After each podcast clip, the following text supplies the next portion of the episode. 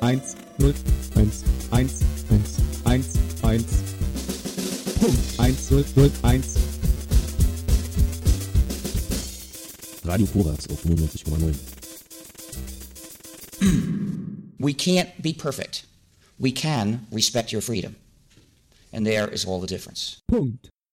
Na, herzlich willkommen zur Sendung für die vernetzte Welt. Ähm, wir befinden uns hier heute zu viert erstmal im Eigenbaukombinat. Äh, ich begrüße Nilo. Hallo. Und Daniel. Und, Daniel. Hi. und äh, unser Gast heute ist der Wolfgang. Ich grüße dich. Ja, hallo. Ähm, it's a whole new ball game. It's called Rebound.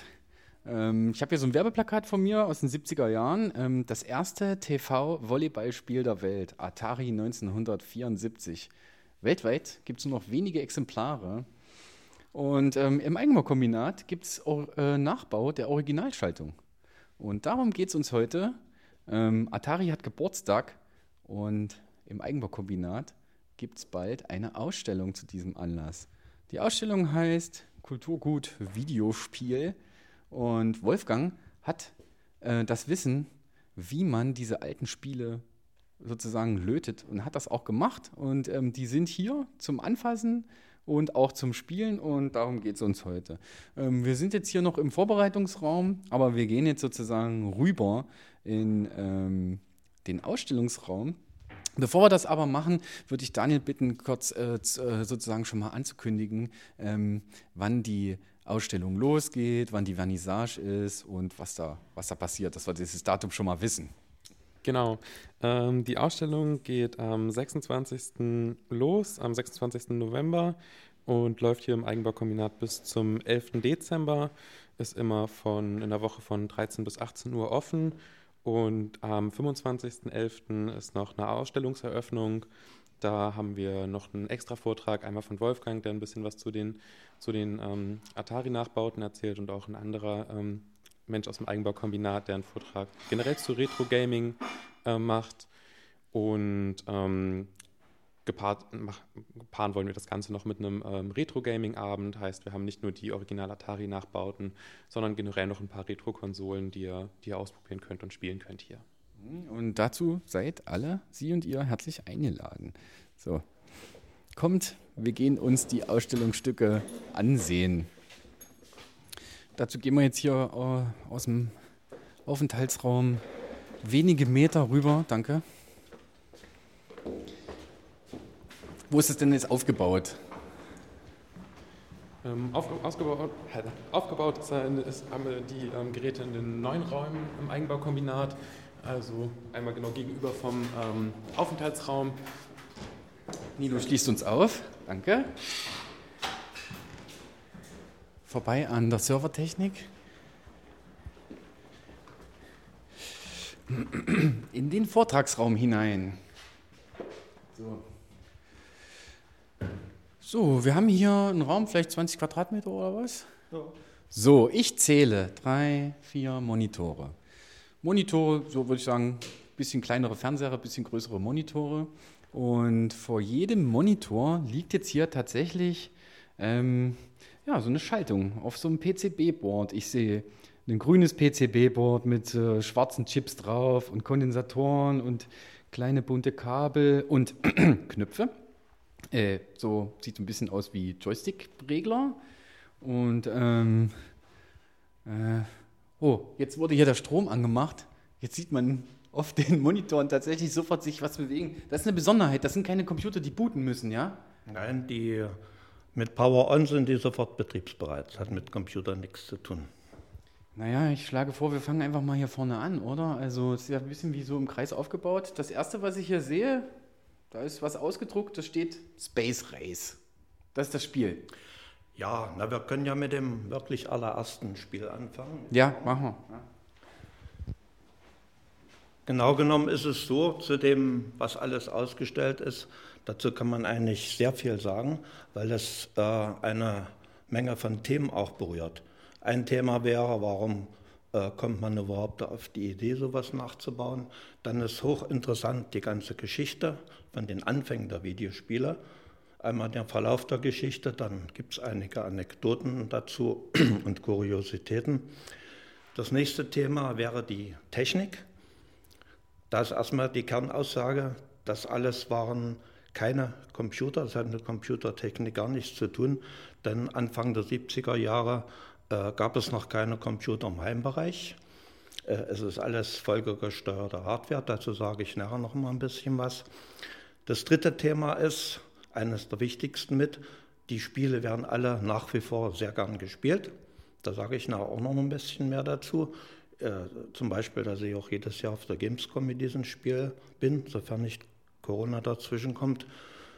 Und äh, ein weiterer Bereich wäre ähm, äh, die, der didaktische Aspekt. Das heißt, die ganze Technik äh, kann sehr lehrreich verwendet werden, weil sie letztendlich auch wieder die, Computer, äh, die Grundlagen für die Computer sind. Ähm, dann lass uns mit der Geschichte anfangen. Ähm, Videospiel statt Computerspiel, sagen wir dann, äh, richtigerweise jetzt. Ne? Videospiel, genau, ja. Videospiel, es ist immer so eine Sache. Die Frage, was war das erste Videospiel, kann man nicht so genau sagen, weil der Begriff Video eigentlich gar nicht so richtig definiert ist, so exakt. Der eine versteht die Videotechnik drunter, der eine meint das letzte Urlaubsvideo, ein anderer denkt an den, vielleicht an den Bandsalat, den er mit einem Videorekorder mal hatte. Das ist also gar nicht so die Frage. Aber äh, es gibt in der Geschichte der Videospiele äh, einige Meilensteine, die kann ich jetzt nicht alle aufziehen, das sprengt den Rahmen. Aber es war doch so, dass bis Mitte der 60er Jahre, dass es da überhaupt keine Spiele gab, einfach aus dem Grund, weil es kein Spielemedium gab. Äh, wer stellt sich schon einen Elektronenstrahl-Oszillograph äh, zu Hause hin oder ein äh, oder ein Radarbildschirm und so weiter. Was aber im Verlaufe der 60er Jahre alle hatten, das war ein Fernseher und kein Spiel dazu. Und da gab es den Deutschen, der hieß Ralf Bär, der hat als, der hat, ist der Erfinder, er hat den Fernseher als Spielemedium entdeckt und hat auch das weltweit allererste Spiel dazu gebaut. Das musst du uns mehr elaborieren. Das klingt spannend. Ja, also das Spiel, was er gebaut hat, ähm, das hieß die Braunbox. Das kann man sich heute noch im Computerspielemuseum in Berlin ansehen. Und äh, es ging darum, überhaupt erstmal ein interaktiv mit den Fernsehen, mit dem Fernseher äh, zu reagieren. Ähm, das große Problem war, es kannte niemand, es wollte niemand spielen, sodass er, er hatte das Spiel Mitte der 60er Jahre fertiggestellt und erst Anfang der 70er Jahre war eine Firma, wollte eine Firma das Risiko auf sich nehmen, dieses Spiel überhaupt zu produzieren. Das war eigentlich der große Anfang überhaupt in der, in der Videospiele-Geschichte. Was, was war das für ein Spiel? Also sein erstes Gerät, was er gebaut hatte, das war die Braunbox. Die hieß Braunbox, weil sie einfach mit braunem äh, Papier verkleidet war. Ähm, und er hat dann die Firma Magnavox begeistern können, die das Spiel Odyssey ähm, herausgebracht hat. Das kennen vielleicht einige noch, vielleicht bei eBay noch erhältlich oder so. Das war das wirklich allererste Spiel als Heimkonsole. Kannst du erzählen, was man gesehen hat, woraus das Spiel bestand? Ja, das war ein, quasi ein Tennisspiel oder Kombinationen davon, wo erstmal zwei Schläger auftauchten, ein Ball und eine Mittellinie. Und das waren die allerersten Spieler. Klingt für mich wie das, was Pong jetzt heißt. Ja, das kam danach. Atari wurde 1972 gegründet und im gleichen Jahr äh, haben sie, im Gründungsjahr haben sie das Spiel Pong herausgebracht. Das hat übrigens auch 50-jähriges Jubiläum dieses Jahr. Und es ist, man kann sagen, äh, es ist die, quasi die digitalisierte Variante. Ähm, diejenigen, die das entwickelt haben, hatten vorher auch schon Spiele, aber die waren zu kompliziert. Das wollte auch niemand spielen. Und vor Pong gab es gewisse Vorgaben. Man soll das mit einer Hand spielen können, in der anderen noch ein Glas Bier halten können, alles sowas. Dieses Pong-Spiel war für die Kneipe konzipiert und es war ein unternehmerischer Volltreffer, wie er in der Geschichte nie wieder auftauchte. Mhm. Äh, ja, dann gibt es zahlreiche Anekdoten dazu. Ja, gerne. Zum Beispiel hat, wussten, man hat das Spiel entwickelt und wusste nicht, ob es in der Öffentlichkeit ankommt. Und deshalb stellte man es in äh, USA in einer Kneipe auf. Und kurze Zeit später rief der Kneipenbesitzer an, die Kiste ist kaputt, er könnte sie wieder abholen. Aber der Münzbehälter, der, die hatte man extra angebracht, um so einen Vierteldollar einzuwerfen, war innerhalb kürzester Zeit prallvoll. Äh, und äh, es war also nichts kaputt. Und das war eigentlich der Zündfunken, äh, die äh, Massenproduktion äh, von diesen Spielen aufzunehmen. Man spricht doch vom Urknall der kommerziellen Videospieleproduktion überhaupt. Das war im Jahr 1972. Das heißt, das Spiel ging nur nicht weiter, weil der Münzbehälter nichts mehr aufnehmen konnte. Ja. War das der Fehler? Keine einrollende Münze konnte mehr das Spiel rücksetzen. Er dachte, es war kaputt, aber es war eben anders. Und das war der eigentliche Urknall. Von da an ging es dann aufwärts. Und das ist jetzt, wofür, wovor wir jetzt hier äh, davor stehen, richtig? Ja, das ist der Nachbau. Es gibt nicht, weltweit nicht mehr viele Geräte. In Berlin im Computerspielemuseum steht noch ein Original, das darf nicht mehr bespielt werden. Und ich habe von diesen Nachbauten mehrere gefertigt. Eines steht auch in Berlin und man kann dort jetzt wieder richtig äh, Pong spielen. Dieses allererste Spiel von 1972. Können wir das jetzt hier auch mal anmachen? Ich versuche mal. Ja, ja, einfach rein. Nur, nur Strom rein. Ich versuche mal zu beschreiben. Hier ist so ein, kleiner, äh, so ein kleines Gestell aus Metall oder Aluminium, ja. Und ähm, man sieht ein sehr breites Flachbandkabel. An das sind drei, naja, sag ich mal so Schultaschenrechner, große äh, Platinen angeschlossen und von denen gehen kleine schwarze Käbelchen an verschiedene Stellen. Das könntest du jetzt vielleicht uns mal sozusagen einmal richtig von Anfang bis Ende erklären, was, was passiert hier eigentlich? Also, ja, dass, das ist der, dass es Strom braucht, ist klar jetzt. Ja, das ist der Nachbau der Originalschaltung. Das ist erstmal wichtig. Es hat äh, also auch den Coinslot, sehe ich. Äh, ja, ich habe diesen Münzautomaten mit angebaut, wegen der, wegen der Anekdote, die ich gerade erzählt habe. Man muss also Geld einwerfen und dann muss es los. Und dann geht das. Man hört es auch, dass es losgeht. Ah ja, wenn man das Geld einwirft, dann setzt sich der Zähler auf äh, 0 zu 0 sozusagen. Jetzt ist Nilo hier alleine. Okay, ähm, willst du das einfach äh, kurz mal... Du müsstest wahrscheinlich nochmal von vorne anfangen, oder? Werft nochmal. Das ist schon okay, dass Daniel einen kleinen Vorsprung hat, weil ich habe das schon mehrfach geübt. Du hast auch den Altersvorteil. Ja. So, ähm, jetzt ist es genauso, wie Wolfgang das sozusagen beschrieben hat. Man hat in einem, ähm, das ist so ein ganz normaler Computerbildschirm. In der Mitte ist der geteilt, also links und rechts sind geteilt mit einer gestrichelten Linie. Das ist das Netz.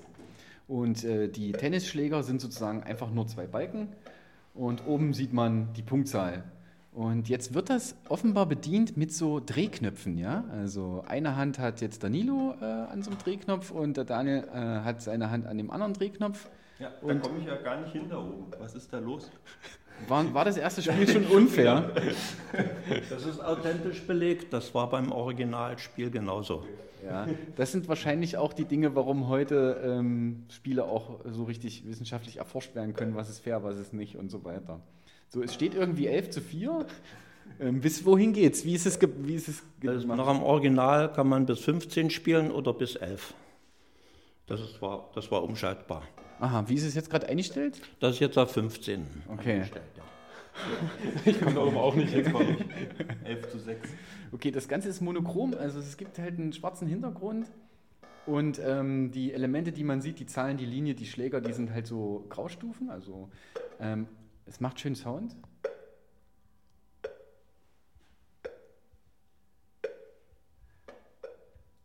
Und aber ähm, was es schon gibt, ist, der Ball kann beschleunigt werden durch je nachdem, wie ich den Schläger bewege, oder?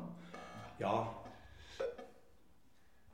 Ist das also einfach? Im Grunde genommen ist ja. es so, das Spiel sollte sehr einfach sein, dass es jeder ohne Anleitung nachspielen kann. Das ist erstmal ganz wichtig. Es ist nun mal das Tennisspiel geworden. Und äh, es ist so, das Gute, was, äh, oder was das Spiel, gut, was gutes Spielen ausmacht, ist, ähm, dass ich erstmal vom Ball sieben verschiedene Reflexionswinkel habe. Man Aha, kann also den Ball richtig steuern und außerdem wird die Ballgeschwindigkeit allmählich erhöht. Das heißt, für Leute, die nicht so gut zusammenspielen können, weil es ein guter oder schlechter Spieler ist, wird erstmal eine geringe Ballgeschwindigkeit eingestellt nach jedem Start und die erhöht sich allmählich. Das hört sich jetzt äh, ganz großartig an. Äh, das Ganze ist aber nur mit ganz wenigen äh, Schaltkreisen realisiert. Äh, das, jetzt kommen wir so ein bisschen in die Technik rein. Äh, Das Ganze ist, hat mit Computertechnik überhaupt nichts zu tun. Das ist alles nur mit logischen Grundgattern gemacht, Binärzähler und Gatter oder Gatter und so weiter. Damit ist das ganze Spiel aufgebaut. Und es, sind ganz viele Features drin enthalten. Beim ersten Spiel gleich vereint die Tonausgabe, sowas gab es vorher nicht. Da gibt es einen Attract-Mode, der Ball startet von der Mittellinie. Wir hatten die Reflexionswinkel, sieben verschiedene. Dann haben wir drei verschiedene Geschwindigkeiten äh, und sieben mal zwei sind also 42 Bewegungsvektoren hat der Ball und so weiter. Ja. Also Und Re das- Reflexionswinkel heißt ja, dass je nachdem, wo der Ball auf den Schläger trifft, Ja, genau. desto schräger prallt er wieder ab. Ne? Wenn ich ihn in der Mitte treffe, dann geht er gerade weg. Wenn ich ihn ganz am Rand treffe, dann geht er ziemlich schräg und ist dann für den anderen Spieler natürlich schwieriger zu bekommen. Genau, dann drei Geschwindigkeiten und zwei Richtungen. Das macht 42 Bewegungsvektoren und das alles ist mit ein paar wenigen äh, Gattern, wie ich sie gerade beschrieben habe, mit ein paar wenigen Schaltkreisen gemacht. Äh, Die müssen ja außerdem noch die normgerechten TV-Steuersignale produzieren. Das gehört auch noch dazu. Das ist jetzt hier natürlich Denn anders alles wird gelöst. Auf dem Fernseher wiedergegeben. Hier ist es jetzt aber anders gelöst, weil ähm, das ja kein richtiger Fernseher ist, oder? Das jetzt, oder? Das ist ein richtiger Fernseher. ah, okay. Das heißt, es geht über den AV-Eingang rein. Okay. Nicht über den, man kann das noch modulieren, dann geht es über das Antennensignal. Das ist bei den TV-Heimkonsolen, die später kamen, dann noch gemacht worden.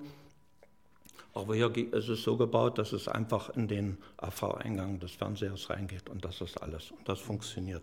Aber früher hatten wir noch nicht diese gelben äh, Cinch-Stecker für AV, oder? Wie wurde da wie? Und das unterscheidet sich ja auch von Kontinent zu Kontinent so ein bisschen. Weißt du, wie das im Original sozusagen gelöst war? Oder war das doch einfach ein Ja, Cinch-Kabel? die, die, die ersten Spiele waren ja Konsolengeräte, das war nicht für den Heimgebrauch gedacht. Und dort hatte man Fernseher verwendet, die schon einen AV-Eingang hatten. Da habe ich mir dann also so einen, sag ich mal, so einen großen Kasten hingestellt, wo das schon integriert war. Ja, ja, genau. So war das bei den Arcade-Automaten dann. Okay, na dann, vielleicht kannst du ja mal den Weg des Signals irgendwie äh, äh, exemplarisch beschreiben. Also was, warum sind es drei Platinen? Muss das so sein oder hast du das jetzt so gelöst? Äh, Ja, das Erzähl ist mal, eine, was da drin das passiert. ist eine sehr gute Frage. Äh, Es gab also die, oder es gibt die Originalschaltung, die ist auf einer sehr großen Platine dort, dort sieht man es auch auf der Abbildung. Und ich wollte jetzt nicht diese große Platine nachbauen, äh, da hätte ich eh nicht so jetzt die Mittel dazu. Außerdem, ähm, das ist auch mit Bestand da von meinem Hobby, ähm, wollte ich auch noch Erweiterungen dazu bauen oder andere Geräte.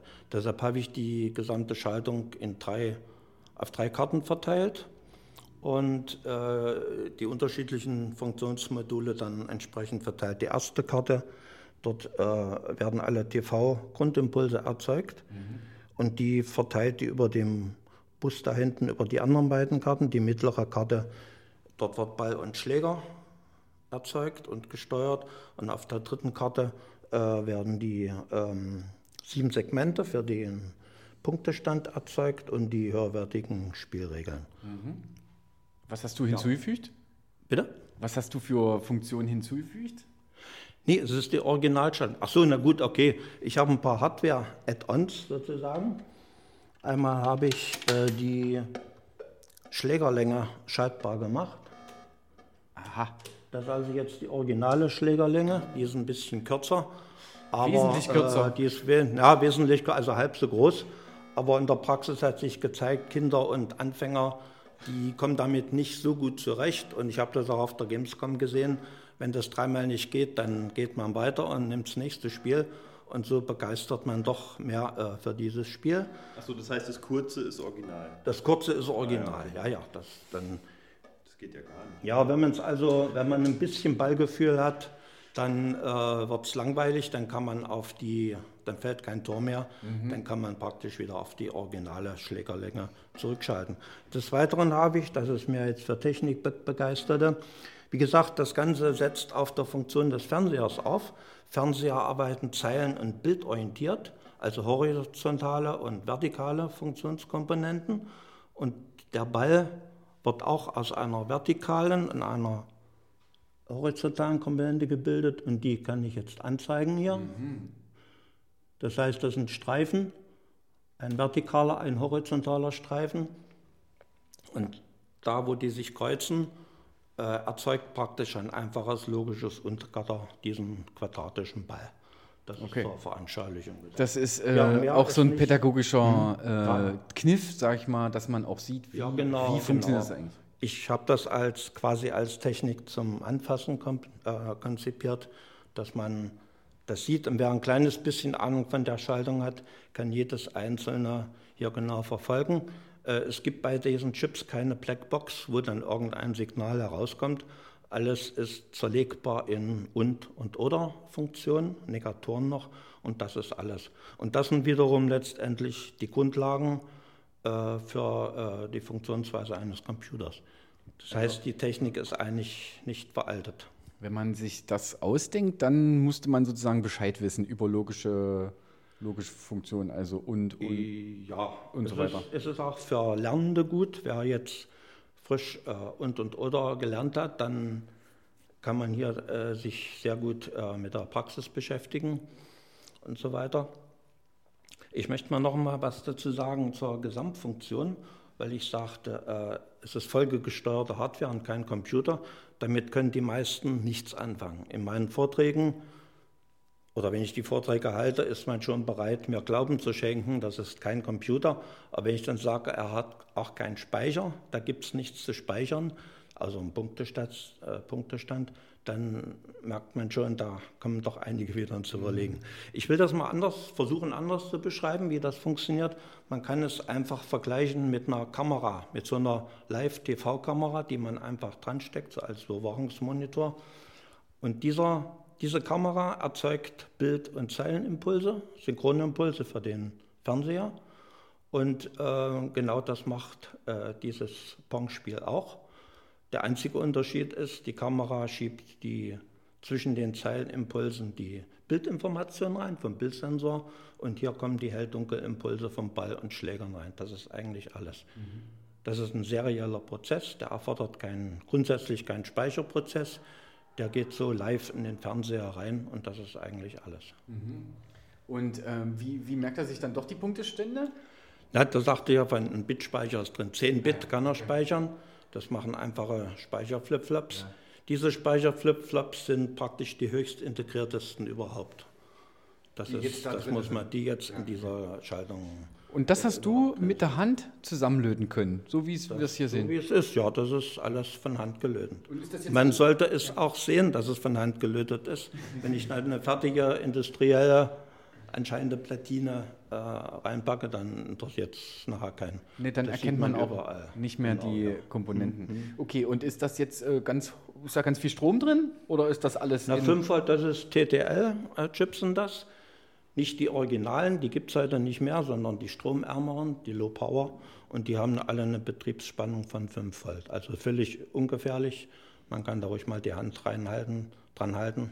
Dazu ist es gebaut. Aber es wird nicht so warm wie ein Monitor oder so. Mm, nee, nee, nee. Und ich kann auch nichts kaputt machen, wenn Selbst ich das. Netzteil, man kann auch das Netzteil anfassen. Ich habe das also schrittweise runtergekühlt. Man kann sogar das Kühlblech anfassen vom Transistor. Technik zum Anfassen da, das ist dann mit drin. Man kann ja noch dazu sagen, es sind jetzt nicht geätzte Platinen mit festen Leiterbahnen, so wie man es kennt, sondern Wolfgang hat das auf Lochrasterplatinen aufgebaut mit ganz, ganz vielen Drähtchen, die zwischen den vielen ICs mit den vielen Beinchen dann dazwischen so verlegt sind in Strängen. Also das ist schon sehr eindrucksvoll, finde ich. Ja, ihr, ähm, ihr und sie müsst unbedingt herkommen und euch das anschauen. Ähm, Und spielen vor allem. und einfach auch mal eine Runde zocken, so ist es. Ähm, hier liegt auch noch ähm, viel Material, was du wahrscheinlich über die Zeit oder auch im Eigenbaukombinat angesammelt wurde, um diesen ganzen Prozess auch nochmal in so Schautafeln und äh, so Nachschlagewerken einfach auch nochmal nachvollziehen zu können. Ja. Und du bist bei der Vernissage ja auch da, dich könnte man sozusagen auch löchern. Ja, dazu bin ich da. Ich kann also, ich will das nicht so hoch, aber eigentlich kann ich jede Frage dazu beantworten. Und äh, kann man auch gegen dich spielen dann. Ja, ich bin auch selber kein guter Spieler. Ich habe mir auch keine Tricks eingebaut. Es ist alles einfache, nachvollziehbare Technik und es ist eben sportlich, das zu spielen. Ja. Aber vielleicht sollte man dann trotzdem noch einfach so, so das offizielle Pong-Turnier veranstalten hier. Ja, Ja. das kann man alles machen. Wir können ja einfach auf einem Zettel mitschreiben, wer wie oft gewonnen hat. Okay. Ich muss vielleicht noch eins dazu sagen. Äh, Ich bin ja fast jedes Jahr auf der Gamescom damit, da steht man Schlange. Ich habe also Fotos, da steht man in Doppelreihe zu fünft hintereinander und man wartet, um mal mit diesem Spiel zu spielen. Man braucht keine Anleitung, man spielt einfach los und dann ist gut. Ja. Und das macht Spaß. Ich ähm, bin zu Computerspielen gekommen, auch mit meinem ersten 486er. Da gab es Commander Keen, das ist eigentlich so ein Sidescroller und der hat äh, sozusagen so eine Uhr um und auf der Uhr war auch ein Pong integriert. Dass das ein, das hieß Paddle War, also irgendwie sowas wie ähm, ähm, tatsächlich Boot-Paddel-Krieg, ähm, dass das eigentlich Tennis sein sollte, ist mir als Heranwachsender nie klar geworden. Ähm, das macht aber natürlich jetzt Sinn, wenn du das erzählst. Und ähm, ich kann mir das schon vorstellen, dadurch, dass du das nachgebaut hast, ist das ja, wie du sagst, auch zum Anfassen und zum Verstehen. Ich meine, ähm, Ja, soll ein bisschen für Technik begeistern. Also das ist so ein bisschen wie, dass man alte Autos auch noch äh, besser verstehen und reparieren kann, als äh, Genau. diese ganzen integrierten Komponenten, wo, wie du sagst, die Blackboxen sind, äh, wo man dann halt oftmals nicht mehr weiß, wie es geht. Okay.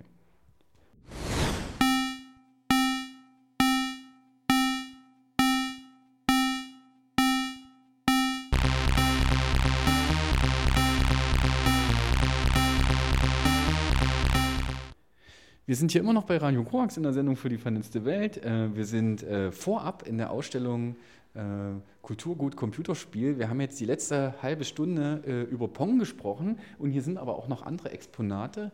Und ähm, lass uns doch mal zu Rebound übergehen. Äh, Äh, wir, äh, okay, also Pong, Pong war das erste Spiel und nun ist es so, also das war das große Geschäft und es ist so, jeder wollte an diesem großen Kuchen mitverdienen. Es gab äh, viele Trittbrettfahrer, die mit legalen und nicht legalen Nachbauten dort äh, zu dieser Zeit zugange waren. Und Atari ähm, wollte seine Vormachtstellung ein bisschen untermauern und hat danach noch recht viele Spiele in dieser Art herausgebracht. Und das nächste Spiel, das war Space Race. Das kam im Juni 1973 raus. Pong im November 72 und ein halbes Jahr später, im Juni 73, kam Space Race heraus. Ähm, was, worum geht es in ist- Space Race? ja, es ist so, äh, das muss ich noch vorweg schicken. Ähm, diese Spiele, die jetzt kommen, die Nachfolgespiele, sind kaum bekannt. Die standen alle noch so ein bisschen im, im Schatten von Pong. Aber bei YouTube und auf den einschlägigen Internetseiten findet man alle diese Spiele noch. Ja, bei Space Race, diese Logik, die erzeugt zwei äh, Sternhaufen, die sich gegen, die bewegen sich und durchdringen sich gegenseitig. Und zwischen den Sternhaufen muss man kleine Raketen durchsteuern. Äh, ohne, also kollisionsfrei durchsteuern. Und dann, dann gibt es einen Punkt. Und es ist wieder so, dass all das, die Raketen und die bewegten Sterne, werden von ganz einfachen Logikern erzeugt. Da gibt es nichts irgendwie, was programmiert wurde und so weiter. Wie die Sterne jetzt, wie die Schaltung für die Sterne funktioniert, die da haufenweise rumfliegen, das sprengt jetzt den Rahmen. Aber die kleinen Raketen, äh, da hat man das erste Mal in einem Spiel, oder das ist eines der ersten Spiele, wo man einen Diodenraum äh, gebaut hat. Man sieht hier auf der Leiterkarte, das ist jetzt schade, dass man eine halbe Rakete, ist eine Diodenmatrix und im Zusammenhang mit einem Line-Decoder ähm, bildet die praktisch ein, ein ROM-Modul. Das ist das erste ROM-Modul in einem Spiel quasi. Und äh, das erzeugt die Raketen. Wir sehen ja nur die Matrix für eine halbe Rakete.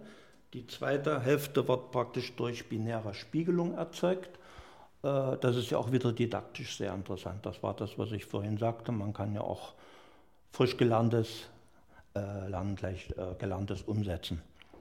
Vielleicht noch mal kurz zur Erklärung, was ROM bedeutet. Das heißt Read-Only Memory und das ist eben ein Festspeicher. Das heißt, es ist wie in einem anderen Computerspiel eben so ein Flash-Chip, wo halt das Spiel und die Grafiken und sowas hinterlegt ist. Ne? Kann man sich vorstellen, das ist hier wie so eine Grafik, die eben hinterlegt ist, aber hier halt nicht in Form eines programmierten Chips, wo die Grafik draufgeladen wurde, sondern einfach Dioden, die auf dem Board draufgelötet sind und in einer gewissen Anordnung. Und das besonders Schöne finde ich hier halt, dass man diese Raketenform auch auf der Platine erkennen kann.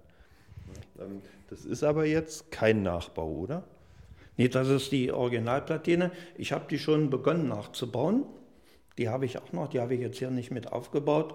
Und dann habe ich bei eBay so ein günstiges Angebot gesehen. Das war deshalb so günstig, weil da jemand schon was rausgeschnitten hatte.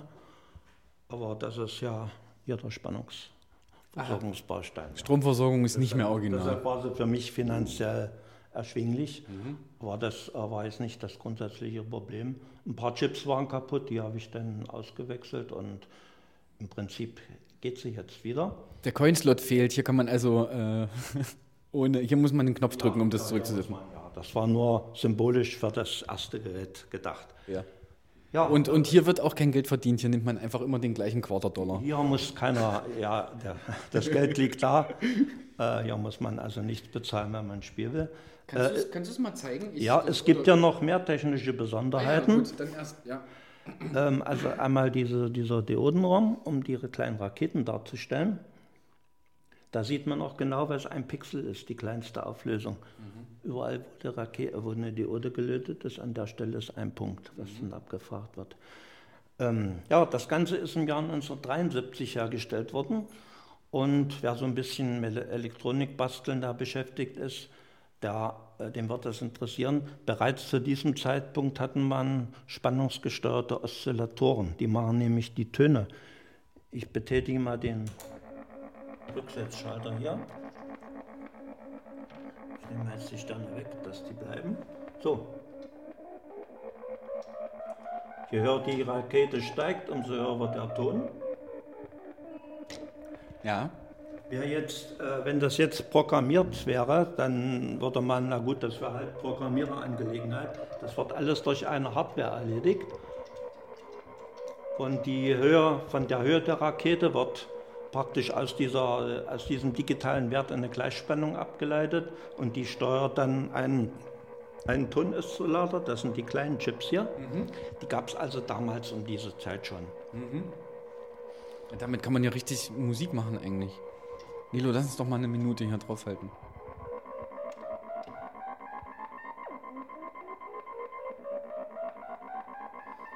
Es ist keine Computermusik, muss man nochmal dazu sagen. Das ist Videospielmusik.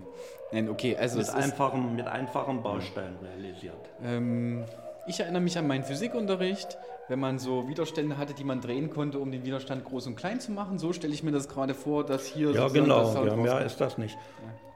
Aber das ist jetzt ja aber auch irgendwie der Easy Mode, oder? Ohne Sterne, die kolli- kollidieren. Äh, Das habe ich, das jetzt- ist mein Add-on. Ich habe die abschaltbar gemacht. Die habe ich noch eingefügt. Das ist sozusagen eigentlich der Sinn des Spiels, dass man die Raketen vom Boden, also von unten zum Himmel nach oben Und dann gibt es einen Punkt. genau durchfliegt und immer wenn der Sound wieder runtergeht, dann weiß man, man hat einen Punkt bekommen. Aber das ist jetzt hier sozusagen ganz leicht. Wie, wie, wie schwer ist es denn, wenn da tatsächlich... Eine Richtung zuschalten. Ich probiere Da kann man, da kann man üben.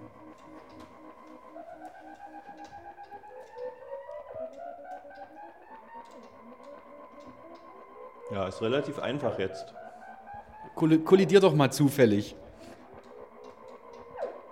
Uh, okay. ah, ah ja, okay, dann geht die Rakete einfach wieder in den Silo zurück.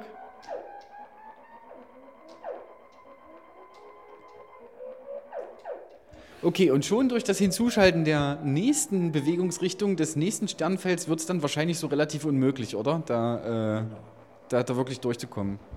Na, unmöglich nicht. Man muss es geschickt machen. Man kann ja vor und zurück. Ach, man kann auch wieder ein bisschen landen. Ja, ja, man kann zurück. Jetzt muss man wieder Geld einwerfen hier, theoretisch. Achso, und dann alle zwei Minuten ist ein Coin und dann. Das äh, ist hier, das ist hier der Treibstoff. Der Balken wird kleiner Ja, ja, Treibstoff nennt man das. Im Endeffekt heißt das äh, und Kredit auch das alle. wird durch ganz einfache äh, Unter- und Odergatter erzeugt. Das, ist, das ist schon und dann dargestellt. Das ist, das ist eigentlich Tolle an der ganzen Sache. Ich weiß nicht, ich kann das annehmen, akzeptieren, dass das so ist. Ich würde wahrscheinlich trotzdem nicht verstehen, wie dieses äh, Board hier das macht, dass da jetzt, also das erkennt, dass die Rakete jetzt aus Versehen in den Meteor reingeflogen ist. Ähm, ist Du das, meinst jetzt die, die Collision Detection? Ja, das ist auch ein, ein sehr interessanter Punkt aus der, aus der Schaltungstechnik. Ähm, die Logik erzeugt praktisch die, die, die Sterne und das äußert sich in einer einfachen Videozuleitung. Das ist ein einziger Draht sozusagen, da kommen die Sterne an. So, und dann haben wir die Raketen. Das ist ein zweiter Videodraht, äh, auf dem jetzt dieses, dieses, äh, die Information ankommt. So, und die beiden gehen auf einfaches Und-Gatter und das ist die Collision Detection. Wenn das äh, und Das zutrifft, dann in- ist Kollision gewesen. Genau, wir sind immer noch bei der Darstellung durch den Fernseher. Der klassische Fernseher äh, schreibt ja praktisch das, praktisch das Bild mit einem Strahl. Und das bedeutet, verschiedene Objekte werden nie, äh, zur, äh, werden nie zu gleicher Zeit äh, erscheinen im Videosignal. So, plus für den Fall, wenn sie sich berühren, dann sind sie auch zeitgleich. Und in dem Moment schlägt die, die, das Und-Gatter zu, die und, der Und-Test, und das ist dann die Colli- Collision Detection. Und dann ist die Und wer gut, ne? Und wer jetzt gut aufgepasst hat, der kann noch die Frage beantworten. Ich hatte gerade gesagt, die werden und verknüpft für die Collision Detection.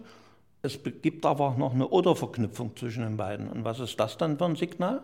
Ganz einfach, das ist das Videosignal. Dieses wird als Videosignal interpretiert und erscheint dann im Fernseher als Darstellung. Das sind so die zentralsten Punkte in der Schaltung. Ja, und okay, die Auf- und Abwärtsbewegung, man könnte meinen, das ist ein Controller, der das steuert. Es ist kein Controller, es sind lediglich zwei Kontakte drunter, die die Ladeeingänge an einem Binärzähler steuern und damit macht man das alles. Das ist also eine fantastische Schaltungstechnik. Das ist überhaupt so eben bei allen Geräten, dass ganz tolle Spiele-Features da sind, wo man überlegt, wie es geht. Aber es sind äh, sehr einfache und gut durchdachte Schaltungen.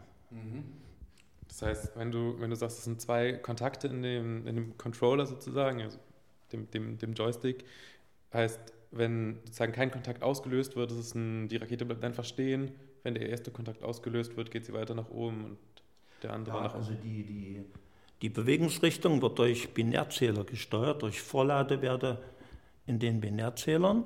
Und äh, ich steuere praktisch äh, die, die Zahlenwerte an den Vorladeeingängen. Ob, wenn, wenn eine 2 vorgeladen wird, geht sie nach oben und wenn eine 4 vorgeladen wird, dann geht das nach unten. Und, und praktisch störe ich die Pegel 1 oder 0 an den Inputs an diesen Zähler mit den Joysticks. Das ist alles. Ähm, Zwei Drähte führen dahin. und das, du hast gesagt, nur Pong war erfolgreich. Äh, wieso das nicht? Das ist doch auch toll. Nee, es geht darum, um, die, um den Bekanntheitsgrad. Die, die Spiele standen jetzt, die unmittelbaren Nachfolgespiele äh, standen ein bisschen im Schatten vom Pong. Also ich merke das, wenn ich mich mit anderen darüber unterhalte. Es kennt erstmal niemand. Das Spielen ist nachher ganz toll. Aber wie gesagt, wenn man danach sucht, findet man es auch. Bei YouTube findet man die Bilder von 1973, die Aufnahmen.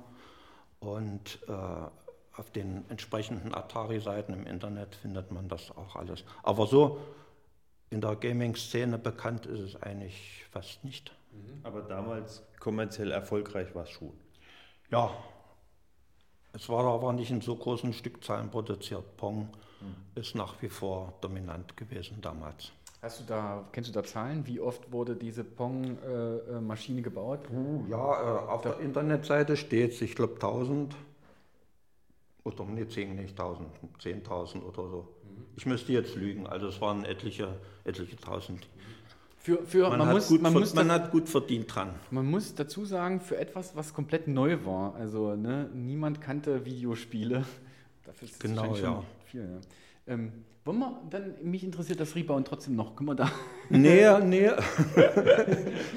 nee, wir haben einmal jetzt die zeitliche Reihenfolge eingehalten. Ja, okay. Nach Pong, äh Quatsch, nach, nach Space Race kam dann Pong Doubles. Das ist das fast so das gleiche wie Pong, aber eben noch zwei Spieler mehr. Ich kann Wir sind zufällig vier. Team, teammäßig. Ich äh, bin ein bisschen gehandicapt, Nilo, tut mir leid. So, dann kannst du Also das, mit deinem Bier in der anderen Hand. das Ja, ist praktisch wie, als, wie gemischtes Doppel. Auf jeder Seite spielen zwei, zwei Teams und die kämpfen gegeneinander. Wie, was mache ich denn? Ach, drehen, drehen, okay. Ja. Ach, das ist wie Doppeltennis. kann ich genau. jetzt auch, äh, genau. kann ich jetzt auch verhindern? Oh, was? Und Und äh, wenn der jetzt hier von hinten kommt, geht er hier durch, wird Ja. aber nach wie vor in der Richtung beeinflusst. Das heißt, ich kann die Gegner auch austricksen. Das heißt, ich kann Nilo nicht blocken, aber es kann von hinten vom Feld kommen. Das ist dann jetzt sozusagen etwas, was äh, vom Tennisvorbild abweicht, oder? Wenn da der Ball über die Linie geht, dann geht, kommt er nicht auf der anderen Seite wieder rein. Nee, ich kann auch hier die Mhm. Originalschlägerlänge kann ich auch wieder herstellen. Wir spielen wieder Leichtmodus die- mit 100% die größeren Schlägern. wegnehmen, das ist Pong. Jetzt haben wir also hier quasi ein originales Pong wieder. Das ist, ist, ist alles einstellbar.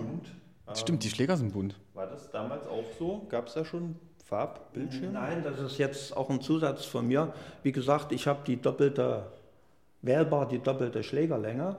Jetzt haben wir aber den Fall, wenn jetzt der ähm, Zählerstand 11 zu 11 steht, dann habe ich nämlich acht weiße Striche auf dem Bildschirm und das sieht ein bisschen komisch aus. Da habe ich dann die äh, Schläger selbst farbig gestaltet, um das besser zu unterscheiden. Das sieht gut aus.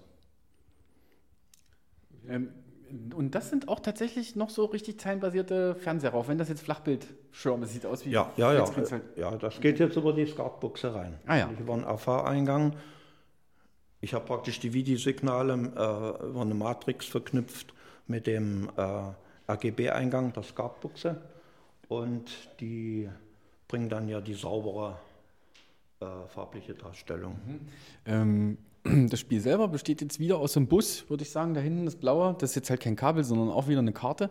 Und jetzt haben wir ein Modul mehr. Ja. Das wird wahrscheinlich Das ein weiteres Modul das- für noch zwei weitere Spieler Das ist sein. das erste, was ich gebaut hatte. Also äh, man sieht es ja auch.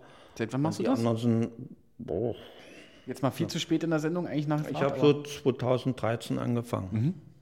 zehn Jahre. Ja, so zehn Jahre jetzt sind mittlerweile vergangen, wo ich überhaupt damit begonnen habe. Und das, das war sozusagen dein, dein, dein Das, Erstlingsstück. das, das war das Erstlingsstück, ja. Und das stand dann rum, weil die anderen, mit den anderen beiden bin ich dann getourt durch Deutschland. Und ähm, das stand rum und da habe ich mir überlegt, was kannst du noch machen? Da habe ich dann die Steuerung für zwei weitere Schläger und den, die restlichen Sachen dann noch gebaut und das ist dann Pong Doubles geworden. Ist auch ein bisschen in der Kiste versteckt. Ist jetzt nicht die Augenweite wie bei den anderen Spielen. Okay, aber es ist inspiriert von, von einem Atari-Spiel, was es wirklich gab. Ja, ja, das ist alles original, sonst wäre es ja witzlos. Ja. Ich bin ja auf der Gamescom damit, da kann ja nicht jeder irgendwelche Bastelwerke Ja, ja, okay. ausstellen. Das Original ist schon Voraussetzung, dass man. So, dann kommen wir jetzt zu Rebound. Genau. Rebound, da gibt es auch wieder eine technische Besonderheit. Und zwar bis jetzt ist ja der Ball immer noch geradeaus geflogen oder auf geraden Bahn. Und das ähm, Rebound äh, verwendet, äh, hat jetzt sozusagen einen Gravitationsemulator. Klingt gut. Das ist wie praktisch wie Tennis von der Seite oder Volleyball. Der Ball bewegt sich äh, durch die Schwerkraft angezogen äh, wie eine Parabel. Der will immer wieder nach unten sozusagen. äh, immer nach unten und das ist praktisch von der Bewegungsform äh, eine Parabel und die musste ja auch irgendwie erzeugt werden. Das Spiel erinnert in Videogeschichten Meilenstein Tennis for Two, for Two aus dem Jahr 1958. Da hat jemand äh, als erstes das gemacht und der hat dafür einen riesengroßen Analogrechner eingesetzt. Da kann man sich im Internet alles ansetzen. Ein großer Analogrechner hat die Flugbahn berechnet, so richtig nach allen Künsten der Mathematik.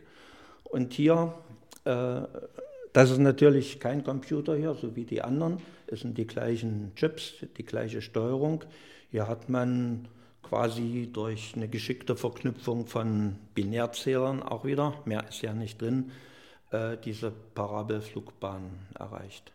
Ich, kann zwar, ich könnte es erklären jetzt, wie es geht, aber das würde wiederum den Rahmen jetzt sprengen. Aber Interessierte, wie, die wissen wollen, wie sie das machen, denen könnte ich das schon sehr äh, bis aufs Detail genau erklären. Naja, Nilo und Daniel, wollt ihr das vielleicht mal kurz spielen, dass wir das mal sehen Jetzt und haben wir beschreiben können? irgendwie hier keinen Strom drauf.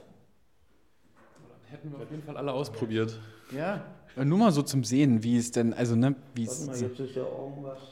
In unserem Vorgespräch hattest du ja gemeint, das ist ein bisschen mehr wie Volleyball. Jetzt kommen wir vom Tennis zur nächsten Sportart sozusagen. Ja, genau. Es macht auf jeden Fall auch wieder Geräusche. Aha, okay, die Schläger sind jetzt unten und das Netz ist jetzt äh, von der Seite zu sehen und nicht mehr von oben. Ne? Und so kann man sich vorstellen, dass man den Volleyball von der einen auf die andere Seite spielt. Aha, so spielt es mit sich selbst. Also Volleyballregeln, der Ball darf äh, nur dreimal abgegeben werden, beim vierten Mal ist er weg. Ansonsten macht er hier diese Parade. Naja, ähm, hier ist auch so ein, ein Blatt ausgedruckt, die möglichen Flugbahnen. Also man hat noch nicht so viele Freiheitsgrade, wie man vielleicht sich vorstellen könnte. Es sind wie viele? Äh, acht. Äh, Der Ball kann senkrecht nach oben gehen. Das ist beim Volleyball, wenn man sie- ihn sich annimmt. Ja? Ja, ja, genau. Und dann kann man Erstmal nach oben Ja. und dann. Dann durch, durch geschicktes Bewegen des Schlägers äh, wiederum, also des Balkens, äh, gucken, dass er dann auf die andere Seite geht. Das ist auch ein Spiel, was sehr viel Spaß macht. Das war auch auf der Gamescom sehr stark umringt von Spielern. Ja, wenn er erstmal zu weit hinten ist, dann. Hast du keine Chance mehr, ja. Und ähm, das ist jetzt wieder die leichte Einstellung der, der Schläger, äh, sozusagen der Hände oder? Nee, da, da ist nichts manipuliert, das ist alles original.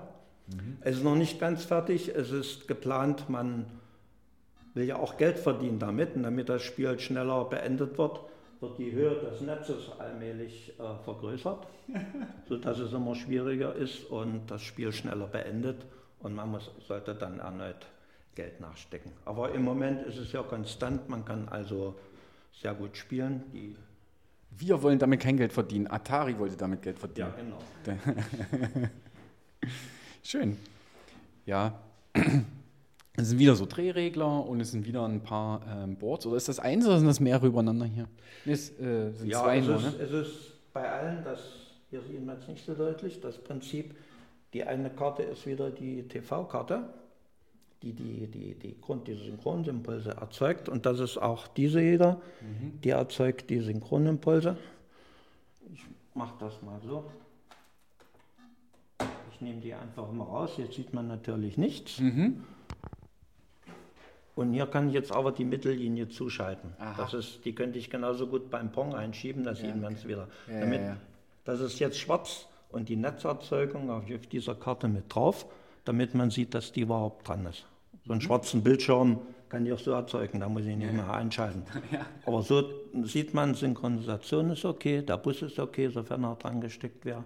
Und dann geht das hier. So, jetzt will ich das nicht unbedingt hier Mhm. Ja, nicht mit einer Hand, aber- genau. Ja, ja. Ohne Strom später.